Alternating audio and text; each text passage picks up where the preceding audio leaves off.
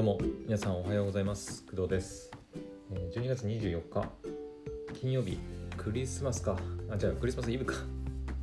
クリスマスイブですね。はい、えー朝の8時26分です。えーっとね。はい。まあクリスマスイブなんですけどまあ昨日のね朝と夜配信したようにちょっと私ははい体調を崩していましてはい。ちょっとね、まあ、この後、まあおそらく8時半くらいから予約できると思うんですけどはい、えー病院に電話して予約を入れてね。うんまあ今日行けるかどうかはちょっと分かんないけど、うん、明日は無理か、えー来週の月火か今日。ちょっとね時間を見てちょっと予約入れてはい。病院にちょっと行ってこようかなと思ってます。年内が難しい場合はもうしょうがないな。うん。まあ年内難しい場合はなんとか今も手持ちの薬でなんとか抑えつつうん。あの年始か。年始というか年明けにまあ病院予約入れて、まあ、行くしかないか。うん。はい。まあそんな感じでですね。はい。病気の話はもうこの辺にしときましょう。あんまりねこう私もねずっとその病気の話してると自分自身も暗くなってくるんではい。というわけであの昨日ねちょっと調子が悪くて喋れなかったんですけどアニメの話をしていこうかなと思います。でね今日喋りたい、まあ、昨日もそうだったんだけど昨日喋りたかったのはねえっ、と、まあ、Netflix のアニメチャンネルがありましてでそこでねえ予告編がとある作品の予告編が、えー公開されてえっ、と ABEX チャンネルでも出てたかな。うん。地球外少年少女っていう作品ですね。えっ、とこれに関してはえっ、と1ヶ月2ヶ月ぐらい前か？1ヶ月前ぐらい前かな？11月だっけか？にあのネットフリックスのフェスティバルネットフリックスフェスティバルジャパン2021だったかな？で、えー発表されたえっ、と電脳コイルを制作した監督の新作アニメがこの「地球外少年少女エクストラ・テレスティアル・ボーイズアン・ガールズ」っていう風な作品になってます。電脳コイルの磯み磯光雄かな？ちょっと待ってこれはね。あれだな。まだ読み方がわからないやつだな。ちょっと待ってね。えー、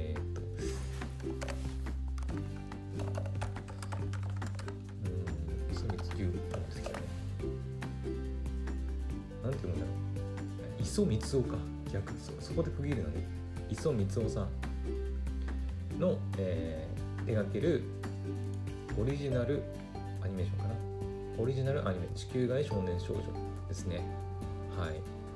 まあそれがねえーっといつだったっけだちょっと待って音が出ないように音を絞って。はい。えーっとね Netflix January 28だから、まあ、1月28日に、まあ、Netflix 独占配信という風になっていてで,、えーでね、映画もやるんだよ。うん、えっ、と Netflix はえっ、と1月28日に多分ね全6話一斉配信になるのでもう1月28日になったら全部見れる。1話何分ぐらいなんだろうね30分ぐらいかな。で6話だからまあ180分ぐらいか3時間ぐらい3時間ぐらいかな。うん。で劇場版でも実はややるんだけど、えー、と1月28日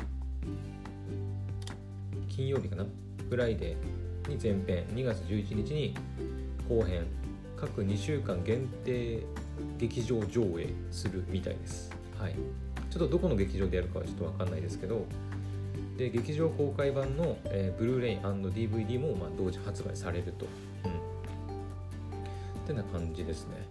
はい。どこでやるんだろうね。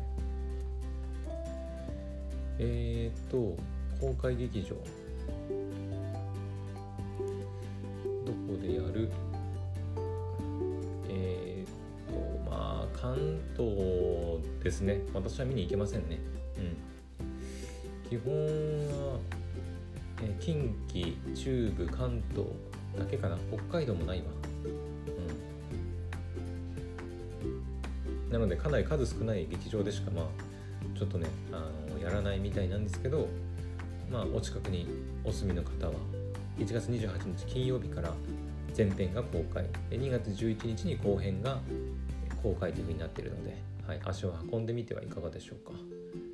はい、私はまああのど田舎に住んでるのでさすがにね見に行くのはちょっと難しいと思うのでネットフリックスの方ではい全部見ようかなと思います。1月28か。に、えー、全6話だね。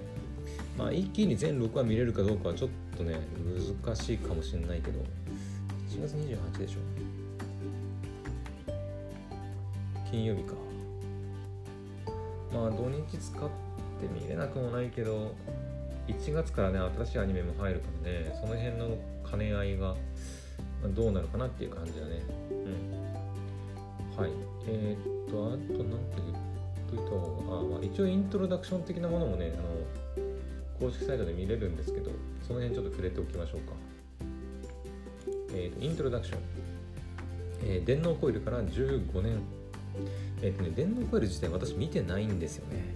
うん。もしかしたらその電脳コイル好きな方からしたらいや電脳コイルまず見ろよっていうね風なツッコミを入れられるかもしれないんですけど私電脳コイル見てないんですよね。で当時誰も想像しえなかった AR がある暮らしを予見した監督磯光雄。だからあんまり私見てないんですけどあんまりとか全然見てないんですだ、えー、ですけど、えー、電脳コイルっていうのはだからその AR の世界をこう描いた AR があるっていうものをこうなんだろう予見した作品なのかな。でそんな、えー、磯光雄さんが次に見通すビジョンは AI がある宇宙での暮らしと、うんうんうん、だからこれもあと15年ぐらいしたらなんだろう、まあ、当たり前になってくるとかっていうのもあるのかな。で舞台はインターネットもコンビニもある2045年の宇宙。45年。2045年から24年ぐらい先か。日本人の商業ステーション安心で少年少女たちは大きな災害に見舞われる。大人とはぐれネットや酸素供給が途絶した安心から自力での脱出を目指す子どもたち。うん。時に仲間の時に AI の力を借り生きるための行動をとる彼らは史上最高知能 AI が語った恐るべき予言のシーンにたどり着くと。絶対絶命の状況から子供たちは何に触れ何に悩み何を何を選択するのか。うん。なんかだからその PV ネットフリックスのチャンネルで公開されてた PV もちょっと見ましたけどなんかやっぱりそのあれなのかな？AI による人類その抹殺みたいななんかあるよねよくそういう AIVS 人類みたいな。ターミネーターとかもそうですよね。あんまり詳しく知らないけど。うん。とかあとあれもそうじゃなかった。えっと、えー、プレステ4とプレステ5でゲームが出てた。そして最新作が出る、えー、ホライゾン。ホライゾンゼロドーンとかホライゾンのホビドゥホビドゥメスト。新作のね、うん、来年出ると思うんですけどとかも結局はそのなんていうの？人類がその発展しすぎた AI でなんかあれもあれは違ったかな？あれは人類が結局なんかその行き過ぎた技術でやっちゃやらかしただけかな。まあどっちにしてもなんかそういうなんか AI とか人類が手を出しちゃいけない領域にまでこう踏み入れてしまってでこう滅亡してしまったりとかそういう AI と戦ったりみたいな、まあ、そういうなんだろうテーマというか作品なのかなってちょっとこの地球外少年少女も思ったりとかしますね。うん、まあでもなんかそんなに長い長編アニメっていうわけでもないし、えーまあ、メインの子供なんメインのね主人公たちが子供っていうのもなんか面白いなってうん思いますね。はい。うん。子供の脱出っていうとだから前も言ったけど前に NHK で昔ね入ってたサバイブっていうアニメがねちょっとこう思い起こされたりするんですけど私は。うん。宇宙あとはあれかカナダのアストラとか子供たちが宇宙に放り出されて未知の惑星を探検したりするみたいな話とか、うん。まあ、この作品は惑星ではないけどその何て言うのかなそういう宇宙空間で孤立した空間っていうかその部屋というか安心の中で、まあ、どうやって地球に地球に戻るのかな？分かんないけど脱出を図るのかみたいな話だね。はい。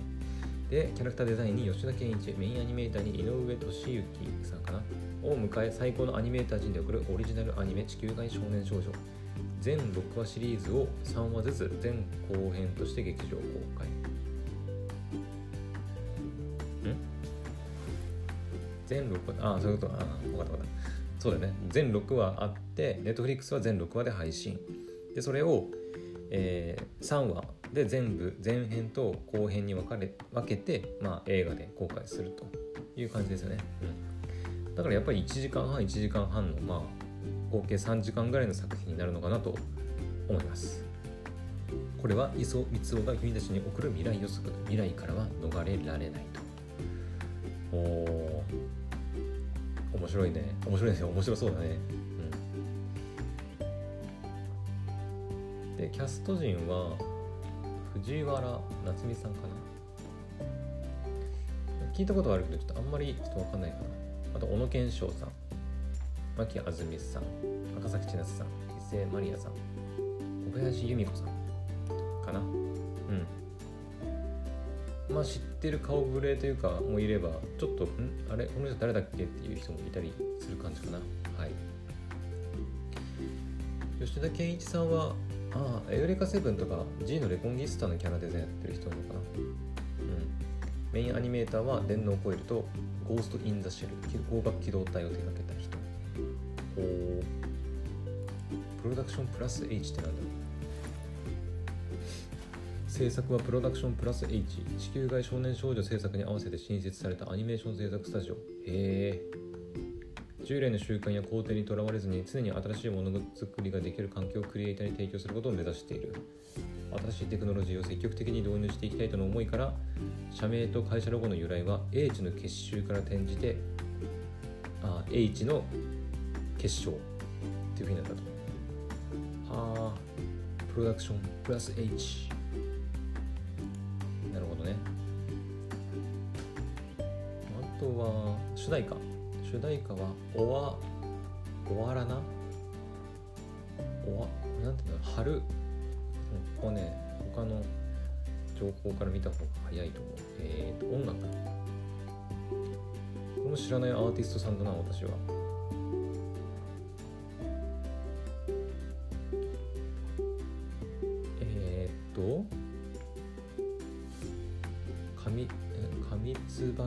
コードさんの春これなんて読うんだこれ。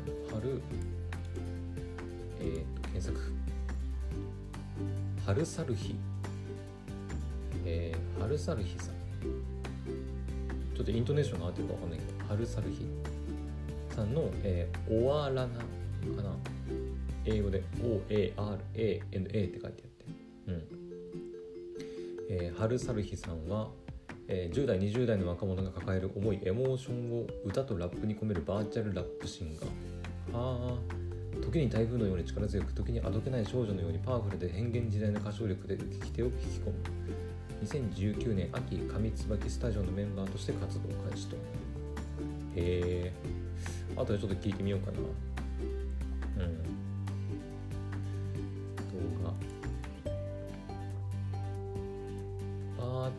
VTuber 的なこともやってる、まあ、アーティストさんってことかな。うん初めて聞いたな。ちょっと後で私も聞いてみます。で作詞作曲はヴィンセント・ダイヤマント合ってるかな。南カリフォルニア出身のメディアミュージック作曲家。スカイ星を紡ぐ子供たちなどをはじめさまざまなビデオゲームの作曲を手掛けてきた。妻2匹の犬長女を散らばったオーディオ機器と共に生活していると。ちなみにコンピューターの台数より保持している EV の数の方が多く私の犬は普段私のコンピューターよりも静かである。イーウィーってなんだろう犬？ちょっとわかんないけど。はい。でサントラは石塚レイさんかな。うんアニメ劇版や手掛ける人ですね。はい。そんなところかな。あと触れておいた方がいいのは世界観とか。うん商業宇宙ステーション安心とかね。まあその SF チックなところがやっぱりあるから、まあ、電脳コイルも多分そうだと思うんだけど。すごい。やっぱ電脳コイルもそうだったとそうだったのかな。やっぱりなんかあの現実に存在するえっとなんていうのかな。IT のワードっていうのかな。その、まあ、AI もそうだしあとはなんだろうね。アルファベット順レベルが強化。知能リミッター。ジョン・ドー。ジョン・ドーってあれだよね。あのまあアニメの設定ではインターネット上に存在する謎の国際的ハッカー集団というふうになってるけど。ジョン・ドゥってなんか海外でいうなんかあれ？なんか日本でいうなんだっけ？ちょっと忘れたなジョン・ドゥ。なんかよく使われるんだよねそういう名前ね。主要 IT 企業とか。ムーンチャイルド、うん、低軌道宇宙とかさ。だから結構リアルにねピアコム。ピアツーピアというね技術を基礎に研究している架空の技術。通信デバイス同士がネットを経由せず直接接続し Bluetooth ブロックチェーンなどの技術に近い。いやこれはあの本当にそのエンジニアさんとかが何ていうのかな。エンジニアとかそういうガジェットものに詳しい人とかは見たらめっちゃ興奮するかもね。うん。スマート。手の表裏がスマートデバイスになったかのように見えるのが、ピアツーピアってまあそうだね。うん。あの直接端末同士で接続するまあ通信形態っていうのかな。ブロックチェーンも関係あるのかな。えー、私もそこまで詳しくないのであれですけど。なんか勉強になるな。うん。いや面白そうだな本当に。本当のリアルに近い SF アニメ作品を見たい人とかはいいかもね。うん。なんかその SF ってそれこそさっきちょっと話した「ターミネーター」とかってなんかそのまあ AI の暴走 AI と人類の AI と戦いとかってなってでそのターミネーター的なそのなんだロボット戦闘ロボットがまあ過去過去だけ？じゃ未来からやってくるみたいな話だったりするけどなんかかなりリアルなワードとかワードというか設定をこう組み込まれてる SF 作品ってやっぱちょっと興奮するよね。うおーみたいな。お Bluetooth やみたいな。おーみたいなね。さっき言ったピアトゥーピアとかスマートとかね。ムーンチャイルド。低軌道宇宙とかね。それこそ本当に2045年くらいにはもうねそんな未来が訪れてるんじゃないかなって思わせてくれるような作品がこれなんじゃないかなと思ったりしますね。うん。あそうそう。セブンポエムっていうのが出てくるんだよね。なんかねやたらねその PV の中でもセブンポエムが全てを解決してくれるみたいななんか感じで言ってましたね。セブンがセブンセブンってなんだ？セブンが殺処分される直前まで出力し続けた意味不明の文章や数式の羅列。内容の解析を試みたり人類の未来を予言すると掲示すると崇める集団も現れオカルトとして捉えられることも多いと。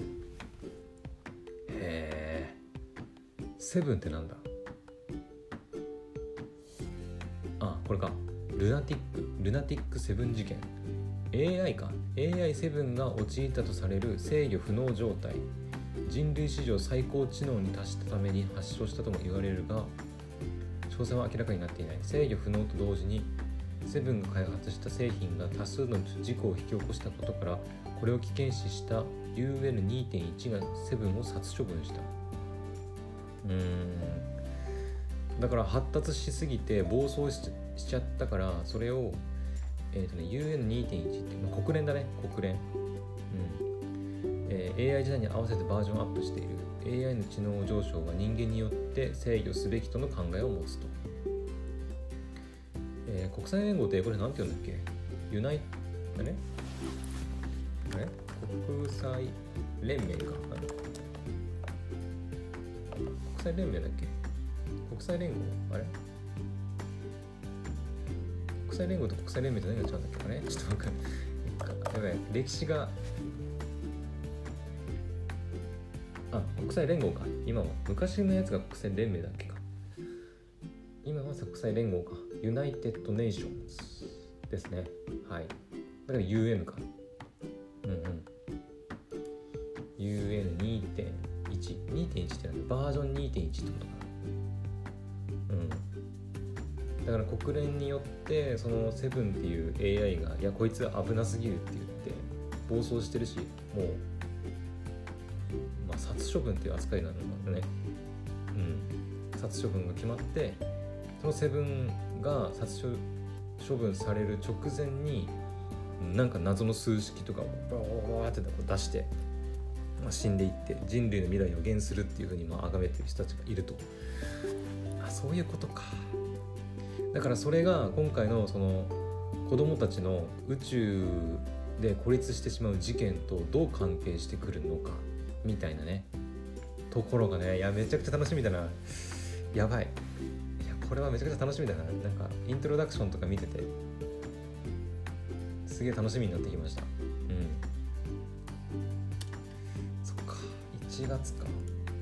1月28日だね。1月もねアニメたくさんいいの入るからね。うん。いやこれはまた生きる活力になりますね。はい。というわけでまあそんなところかな。うん。まあグッズとかはそんなに私あんまり興味ないというかはいあんまり気にしてないのでぐらいですかね。はい。というわけでえっ、とまあネットフリックスと、まあ、劇場版で公開される電脳コイルの磯光雄監督最新作「地球外少年少女」についてちょっとお話ししてみました。で、ネットフリックスでは1月28日に全6話が一斉配信。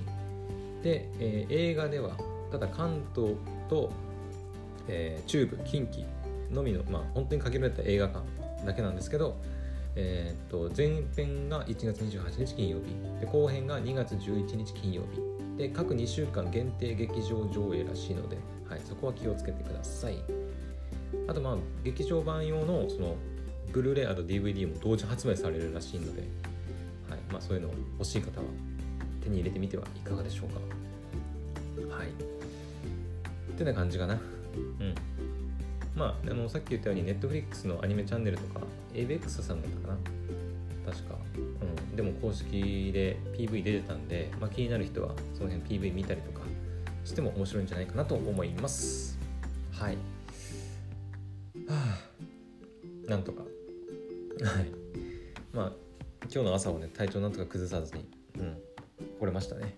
はい。また今日は私ポッドキャストのお仕事がねえー、っと午前と午後で入ってるので、まあ、なんとかそれをこなしずこなしつつはい。頑張っていきたいと思います。またねあの病院の予約とかできたできたらあのじゃあいついつ行ってきますみたいな話とかもするとは思うのではい。また何ていうの続報を はい、お待ちください。はい、というわけで今回の配信は以上になります。また次の配信でお会いしましょう。バイバイ。